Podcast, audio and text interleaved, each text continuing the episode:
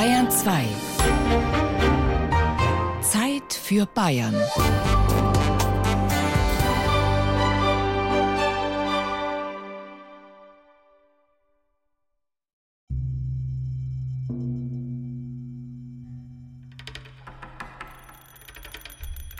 Dreizehnter März 1920. Truppenübungsplatz Döberitz, 25 Kilometer vor Berlin.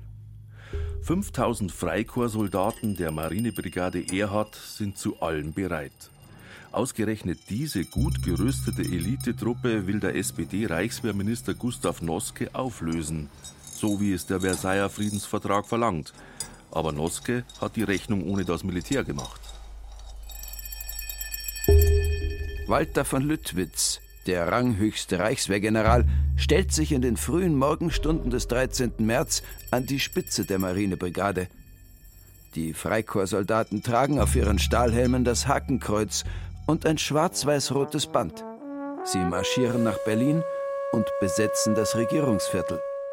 Am Brandenburger Tor erwartet sie der 61-jährige Wolfgang Kapp ein ostpreußischer Verwaltungsbeamter, der schon in Kriegszeiten die rechtsradikale Deutsche Vaterlandspartei mitgegründet hat. Und nach dem Krieg dann die Nationale Vereinigung. Diese Verschwörergruppe will die Demokratie beseitigen und den Versailler Vertrag aushebeln. Kapp ernennt sich zum neuen Reichskanzler, flankiert von General Lüttwitz und General Ludendorff. Ludendorff ist es auch, der im Hintergrund die politischen Fäden zieht. Die Reichswehr tut nichts gegen die Putschisten. Truppe schießt nicht auf Truppe, lautet die Devise. Das ist ein klarer Bruch der Verfassung und für die erst wenige Monate alte Weimarer Republik ein ernster Kampf ums Überleben. Die Koalitionsregierung aus SPD, Liberalen und Zentrum steht massiv unter Druck. Reichspräsident Friedrich Ebert, Kanzler Gustav Bauer und die meisten Minister müssen weg aus Berlin. Sie fliehen nach Stuttgart. Der Putsch ist allerdings schlecht vorbereitet. Die Ministerialbeamten weigern sich, den Anordnungen der Kapisten Folge zu leisten. Vor allem aber halten die Arbeiter dagegen. Noch am 13. März rufen Regierung, SPD und Gewerkschaften zum Generalstreik auf. Es wird der größte in Deutschlands Geschichte. Zwölf Millionen Menschen legen die Arbeit nieder und das öffentliche Leben nahezu lahm. Nach fünf Tagen ist der rechtsradikale Spuk in Berlin vorbei. Der sogenannte Kapp-Lüttwitz-Putsch ist am 17. März 1920 gescheitert. In Mitteldeutschland jedoch und vor allem im Ruhrgebiet kommt es in jenen Tagen zu heftigen Kämpfen. Auch in Bayern geht es blutig zu. Am 17. März 1920 schießt in Nürnberg die Reichswehr auf linke Demonstranten 21 Tote und 50 Schwerverletzte bleiben liegen. Auch in Fürth gibt es Tote. Dort lässt die Landpolizei auf Arbeiter schießen. Die Berliner Putschisten kommen glimpflich davon.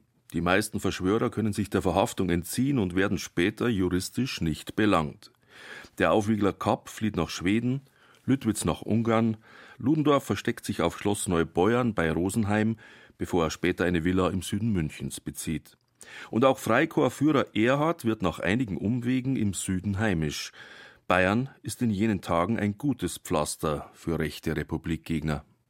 Denn im Windschatten des Kapp-Putsches ereignet sich in München klammheimlich eine sanfte Gegenrevolution national-konservativer Kräfte. Und die sollte den Freistaat langfristig verändern, sagt Ferdinand Kramer Inhaber des Lehrstuhls für bayerische Geschichte an der Universität München. Zunächst mal eben führt es in Bayern faktisch zu einem Regierungswechsel an der Spitze des Landes. Der Sozialdemokrat Johannes Hoffmann als Ministerpräsident äh, wird aus dem Amt gedrängt, ist zwar schon angezählt, auch in der eigenen Partei angezählt, aber letztlich führen die Ereignisse dazu, dass Gustav von Kahr Ministerpräsident wird. Und Kahr hat dann eben für die folgende Zeit zunächst als Ministerpräsident und dann als Generalstaatskommissar ja wiedergeholt, 23, doch eine erhebliche Bedeutung für die Rechtswendung von Teilen der bayerischen Politik und Gesellschaft. Anfang 1920 steht SPD-Ministerpräsident Johannes Hoffmann mit dem Rücken zur Wand. Seine Koalitionsregierung mit der Bayerischen Volkspartei und den Liberalen steckt in der Krise. Sie findet ihr Ende in den Märztagen 1920, als im fernen Berlin gerade der Kapp-Putsch läuft. Zu den Verschwörern im Norden hielten auch bayerische Reichswehroffiziere geheime Kontakte. Aber eine offene Unterstützung des Kapp-Putsches gab es in Bayern nicht, sagt der Historiker Matthias Bischl, wissenschaftlicher Mitarbeiter am Institut für Bayerische Geschichte in München. Weder die bayerische Regierung noch die Armee noch relevante Polizei oder irgendetwas dieser Art schließt sich dem Putsch an. Was aber dann, man könnte sagen, bei dieser Gelegenheit eintritt, ist, dass einige radikale Sektoren in der sogenannten Einwohnerwehr und auch bei Freikorps die Gelegenheit gekommen sehen, der Regierung ihren Willen aufzuzwingen bzw. sie zum Rücktritt zu veranlassen. Unter, man könnte tatsächlich sagen, dubiosen Umständen Sonntag, 14. März 1920, 5 Uhr früh. Eine Delegation der höchsten Repräsentanten des Freistaats begibt sich zum Palais Montgelat, dem bayerischen Außenministerium am Promenadeplatz. Die Herren klingeln und es wird ihnen Einlass gewährt. SPD-Ministerpräsident Johannes Hoffmann empfängt die Crème des konservativ-nationalistischen Bayern, General Ritter von Möhl, Kommandeur der bayerischen Reichswehrdivision, Gustav von Kahr, Regierungspräsident von Oberbayern, Ernst Pöhner, Polizeipräsident von München, Georg Escherich, Chef der bayerischen Einwohnerwehren. Diese Einwohnerwehren waren 1919 ursprünglich als lokale Selbstschutzverbände gegründet worden. Sie sollten für Ordnung sorgen und die Polizei im Kampf gegen revolutionäre Linke unterstützen. Vor allem Bürgerliche und Bauern gehören zu den Wehren von Rudolf Kanzler im Chiemgau und Forstrat Georg Escherich im oberbayerischen Isen. Als immer mehr beschäftigungslose Soldaten zu den Einwohnerwehren stoßen, schließen die sich im September 1919 zu einem Landesverband zusammen. An die 400.000 Wehrmänner sind auf Ortsebene präsent. Für überregionale Einsätze stehen 30.000 Mann in den Landfahnen bereit. Die Einwohnerwehren sind eine politische Macht in Bayern. Von der Auflösung bedroht driften sie politisch immer weiter nach rechts. Die Gruppe honoriger Herren, die morgens um fünf ins Ministerium am Promenadeplatz kommt, um den Ministerpräsidenten Hoffmann zu sprechen, bleibt höflich. Aber man wird recht deutlich, die Lage sei nicht mehr sicher der Ministerrat müsse sofort zusammentreten. Die Honoratioren stellen ein Ultimatum, das keineswegs verfassungsgemäß ist, sagt Matthias Bischl. Es gab dann so Andeutungen, ja, also zum Beispiel studentische Wehren könnten dann äh, nicht mehr aufzuhalten sein oder auch Freikorps könnten sich veranlasst sehen, eben mit Gewalt eine politische Wende durchzuführen und verkleidet in das Versprechen, man würde ja sozusagen nur die Ordnung bewahren, hat man eben sehr deutlich gefordert, dass die vollziehende Gewalt auf das Militär übergeht. Ein sanfter Putsch quasi. Man einigt sich schließlich auf eine Kompromisslösung. Die Machtübergabe an das Militär gilt nicht für ganz Bayern, sondern nur für die Stadt München und den Landkreis der gesamte Ministerrat stimmt zu, nur Hoffmann stimmt dagegen und Hoffmann tritt wenige Stunden später zurück, was dann mehr oder weniger zwangsläufig auch zum Rücktritt des gesamten Kabinetts führt. Also mitten im laufenden Putsch im Reich Bayern plötzlich keine funktionierende Regierung mehr. Damit ist die Weimarer Koalition der politischen Mitte aus SPD, der Volkspartei und den Liberalen in Bayern zu Ende. Der Weg ist frei für eine rechtskonservative, rein bürgerliche Regierung. Es ist die erste Landesregierung ohne Beteiligung der Sozialdemokratie. Und so wird es die folgenden Jahre auch bleiben, sagt Ferdinand Kramer. Die Auseinandersetzung langfristig äh, ist halt diese Problematik, dass SPD und Bayerische Volkspartei nicht mehr zusammenfinden, die diese tragende Mitte eigentlich waren in dieser Anfangsphase der Weimarer Republik. Eigentlich wäre jetzt der einflussreiche Agrarpolitiker Georg Heim von der Bayerischen Volkspartei BVP am Zug. Aber der separatistische Bauerndoktor aus Aschaffenburg kann keine Mehrheiten hinter sich bringen. Deshalb schlägt er Gustav Ritter von Kahr vor, als Chef einer Übergangsregierung bis zu den Neuwahlen. Kahr wird am 16. März zum Ministerpräsidenten gewählt und tritt pro forma in die Bayerische Volkspartei ein. Im Grunde aber ist dieser Kahr kein Parteipolitiker, sondern ein Karrierebeamter alten Zuschnitts. Ein konservativ gesinnter Protestant ohne politische Ambitionen zur Zeit der Monarchie. Er war aber sehr stark geschockt von der Revolution und als überzeugter Monarchist wollte er die Ergebnisse der Revolution und die vermeintliche Gefahr der Bolschewisierung auch nicht hinnehmen und hat sich deshalb auch ab Mitte 1919 sehr stark beim Aufbau der Einwohnerwehr mit engagiert und hat diese Bewegung auch, wo es ihm überhaupt nur möglich war, gefördert und hat dann eben auch zunehmend Kontakte in politisch rechtsstehende Kreise angeknüpft. Gustav von Kahr, 1862 geboren, im mittelfränkischen Weißenburg, als Sohn eines hohen Verwaltungsjuristen, ist in der bürgerlichen Gesellschaft Bayerns bestens vernetzt und sehr geschätzt. Der österreichische Gesandte, glaube ich, schreibt einmal nach Wien, Kahr genieße eine gottähnliche Verehrung in München wenn man seine Netzwerke sich anschaut, die reichen eben weit ins künstlerische Lager, ins akademische Lager, ins monarchische Lager, ins bürgerliche Lager. Er kann unendlich viele Leute zusammenführen am Anfang. Kahr ist der starke Mann, nach dem sich die bürgerliche Rechte sehnt. Als alter Monarchist ist er natürlich kein Freund der Weimarer Republik. Aber wie hält das mit der Demokratie? Ferdinand Kramer hat die Erinnerungen Gustav von Kahrs wissenschaftlich ausgewertet. Es ist schwer zu beurteilen nach wie vor. In seinen Memoiren und die Quellen, die wir haben, hat er durchaus Platz für den Landtag, für das Parlament. Er ist auch als Ministerpräsident relativ oft im Landtag, das haben wir untersucht.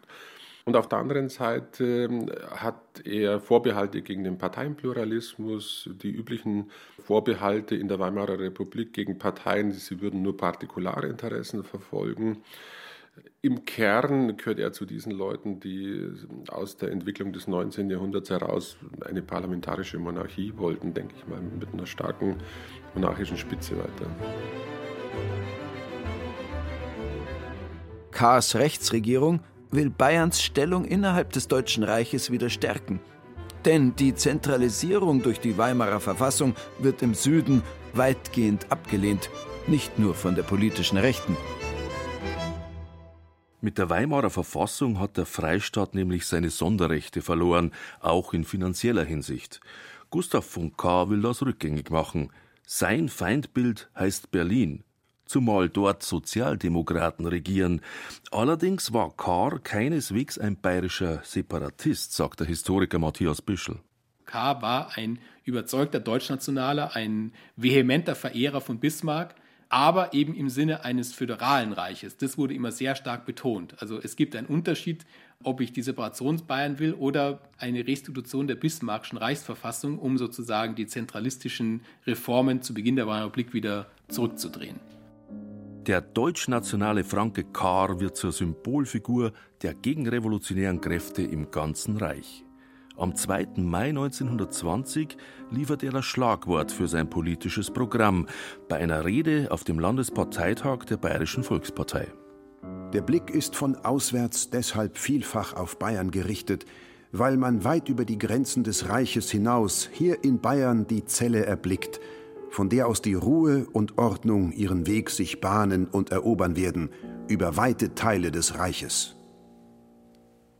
Der Begriff Ordnungszelle Bayern wird schnell zum geflügelten Wort in ganz Deutschland. Respektvoll und bewundernd verwenden ihn konservative und rechte Kreise. Hämisch und ablehnend die Linken und Liberalen. In Bayerns Bürgertum kommt Kars Konzept aber zunächst gut an, sagt Matthias Bischl. Die Überzeugung des Begriffes kam daher vor allem, dass Bayern sich als Hochburg der sogenannten Selbstschutzbewegung, also Einwohnerwehr, paramilitärische Einheiten, etabliert hatte und tatsächlich auch eine gewisse Zeit lang offensichtlich erfolgreich den Auflösungsforderungen der Alliierten Widerstand geleistet hat. Also es hatte für die Zeitgenossen auch einen gewissen Sinn. Es war nicht nur ein reiner Propagandabegriff aus deren Sicht, wenn man von Ordnungszelle sprach. Knapp drei Monate nach Kahrs Antritt wird am 6. Juni 1920 im Reich und im Freistaat gewählt. Beide Male kommt es zu einer starken Polarisierung. Die Arbeiter rücken nach links, die Bürgerlichen nach rechts. Verlierer sind die gemäßigten Parteien. Besonders kräftig legen die Deutschnationalen zu, die in Bayern damals Mittelpartei heißen. Kahrs Kurs scheint damit bestätigt zu sein. Aus seinem bürgerlichen Übergangskabinett wird jetzt eine Regierung der rechten Mitte. Justizminister wird der deutschnationale Christian Roth, ein Jurist aus Forchheim, der später zu den Nazis überläuft. Roth setzt sich voll für Kahrs Programm der Ordnungszelle ein. Und das bedeutet eine einseitige Politik gegen links. Während Bayern gleichzeitig unter dem Deckmantel von Ruhe und Ordnung zum Tummelplatz für Rechtsextremisten wird. Ludendorff, Tirpitz, Erhard, Hitler, die Feinde der Weimarer Republik und ihrer parlamentarischen Demokratie, versammeln sich jetzt vorzugsweise an der Isar. Unterstützt werden sie vor allem von Münchens Polizeipräsident Ernst Pöhner. Die Übergänge von konservativ national zu rechtsextrem völkisch sind damals fließend. Es ist eine Gratwanderung, sagt der Historiker Ferdinand Kramer. Man ist bayerisch-monarchisch und gleichzeitig deutsch-national. Und im Kabinett Karr, der Justizminister, ist natürlich die Flanke schlechthin. Wir haben ja durchaus, wenn man die Ministerien genauer anschaut, das Innenministerium versucht, die Extreme einigermaßen äh, zu mäßigen. Auch das Kultusministerium, wo natürlich die Dinge in die Schule reinkommen und so weiter, versucht, die Extreme rauszuhalten, während das Justizministerium letztlich relativ stark die extreme Rechte begünstigt. Ministerpräsident Kahr selbst fördert die paramilitärischen Einwohnerwehren die mit Waffen aus geheimen Reichswehrbeständen versorgt werden. Ihre Waffenlager sind geheim. Wer Informationen darüber ausplaudert, wird ermordet. Zwischen Herbst 1920 und Herbst 1921 ereignen sich in Bayern sechs sogenannte Fememorde, in die immer wieder auch die Einwohnerwehren verstrickt sind. Prominentester Fall ist der Mord am Landtagsabgeordneten Karl Gareis im Juni 1921. Der unabhängige Sozialist Gareis wird vor seiner Haustüre in Schwabing niedergeschossen. Zu den Rechtsextremisten, die in München ihr Unwesen treiben, gehört auch der Kapp-Putschist und Freikorpschef Hermann Erhardt. Seine Organisation Konsul hat ihr Basislager in der Schwabinger Trautenwolfstraße 8. Als Bayerische Holzverwertungsgesellschaft getarnt und von der Münchner Polizei geduldet, verüben die Rechtsterroristen reichsweit Anschläge. Im August 1921 etwa ermorden sie im Schwarzwald den Reichsfinanzminister Matthias Erzberger. Auch der Mord an Außenminister Walter Rathenau und der Mordversuch am ehemaligen Ministerpräsidenten Philipp Scheidemann gehen auf das Konto der Organisation Konsul. Keine Einzelfälle. Zwischen 1919 und 1922 wurden reichsweit 376 politische Morde verübt – 354 davon aus dem rechtsextremen Spektrum. Diese Gewalttäter durften auch vor bayerischen Gerichten meist mit großer Nachsicht rechnen, sagt Matthias Bischel. Nicht alle Richter, nicht alle Staatsanwälte waren auf dem rechten Auge blind oder rechtsradikal. Was aber schon der Fall war, ist, dass es an führenden Positionen stark rechtsgerichtet eingestellte Persönlichkeiten gab, die bereit waren, entweder Verbrechen nicht zu verfolgen oder durch auffällig milde Urteile mit teilweise fadenscheinig wirkenden Begründungen indirekt zu begünstigen. Getragen waren die Feindbilder jener Jahre von einer heute oft bizarr anmutenden Angst vor dem Kommunismus. Und die ging meist Hand in Hand mit antisemitischer Propaganda. Jude ist gleich Bolschewist, ist gleich Landesverräter. So lautete die einfache Gleichung. Obwohl Juden nur ein Prozent der Bevölkerung im Reich und in Bayern ausmachten, wurden sie zu Sündenböcken gemacht, sagt Michael Brenner, Professor für jüdische Geschichte und Kultur in München.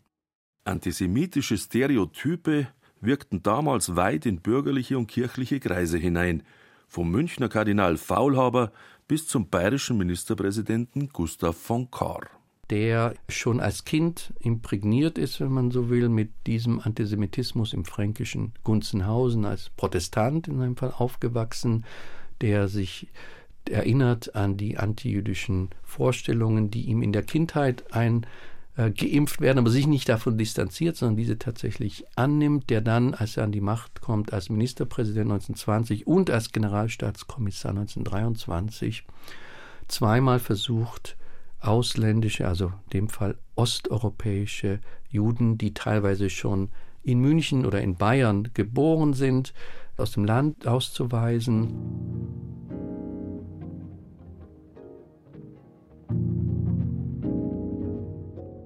Im Juni 1921 spitzt sich der Konflikt zwischen Bayern und dem Reich wieder zu.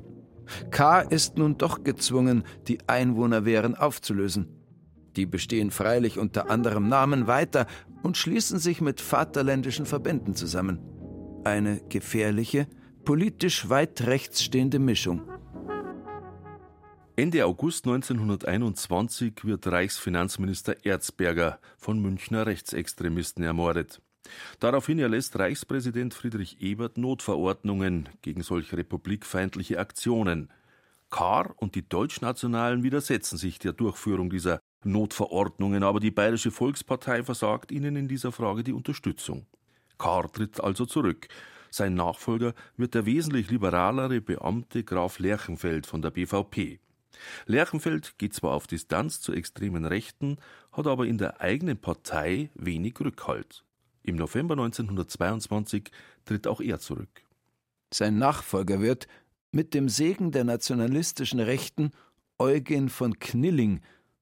Der Beamte Knilling ist ein politisch schwacher Ministerpräsident.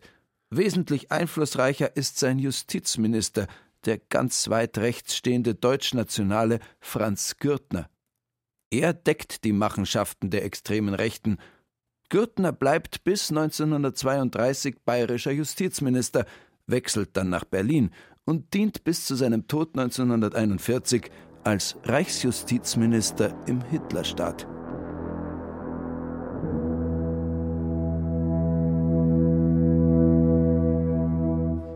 (1923) herrscht auch in Bayern wirtschaftliche Not.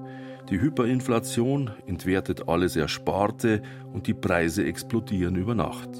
Ein einfaches Hühnerei, das 1918 noch 25 Pfennig gekostet hat, geht im Sommer 1923 für 5000 Mark über den Ladentisch und im November für sagenhafte 80 Millionen Mark. Auch politisch geht es drunter und drüber.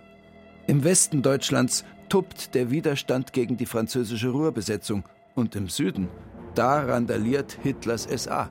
Es herrscht also politisches Chaos in der Ordnungszelle Bayern. Die Regierung Knilling sieht keinen Ausweg mehr und er nennt Gustav von Kahr zum Generalstaatskommissar, ohne Verfassungsrang, aber mit diktatorischen Befugnissen. Als Hitler und Ludendorff dann ihren Marsch auf Berlin planen, da drängen sie Kahr mit loszuschlagen. Doch der Putsch im November 1923 scheitert, auch weil Kahr im entscheidenden Moment Hitler die Unterstützung versagt. Zehn Jahre später rächen sich die Nazis dafür. K. wird 1934 im Konzentrationslager Dachau erschossen. Seine Rolle im Herbst 1923 bleibt jedoch undurchsichtig. Als K. Anfang 1924 zurücktritt, ist die Ordnungszelle Bayern endgültig Geschichte. Selbst der neue Ministerpräsident Heinrich Held von der BVP spricht nun von der Unordnungszelle Bayern das Chaos von rechts müsse endlich beendet werden. Bayerns bürgerlich-konservative gehen damit also auf Distanz zu Hitler und Konsorten. Eine rechte Schlagseite aber behält die bayerische Regierungspolitik die ganze Weimarer Zeit über, weil die BVP auch weiterhin lieber mit den Deutschnationalen zusammenarbeitet als mit der gemäßigten Linken von der SPD. Der Sozialdemokrat Wilhelm Högner, nach dem Krieg dann bayerischer Ministerpräsident, schreibt rückblickend auf diese frühen 20er Jahre Bayern wurde das Schicksal der Deutschen Republik. Diese Rolle ist ihm nicht von ungefähr zugefallen. Die Gegner der Ordnung von Weimar fanden in Bayern einen wohl vorbereiteten Boden vor, in dem nur die Saat zu senken war.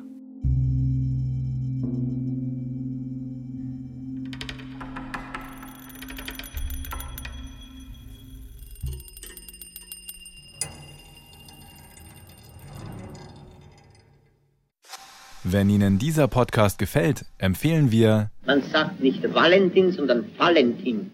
Karl Valentin, der Pflichtpodcast für alle Fans von Karl Valentin und Liesel Karstadt und alle, die es werden wollen. Mit Originalsketchen, Zitaten und Gesprächen mit Valentin-Experten. Da sind wir dann halt froh am Valentin, gell, weil wir dann sehen, dass, äh, sag jetzt mal, Bayern auch nicht bloß ja, Schurplatteln, jodelnd da irgendwelche bläden Witze machen, sondern auch einmal saudumm daherreden können. Den Podcast gibt es unter bayern2.de slash Karl Valentin und überall, wo es Podcasts gibt.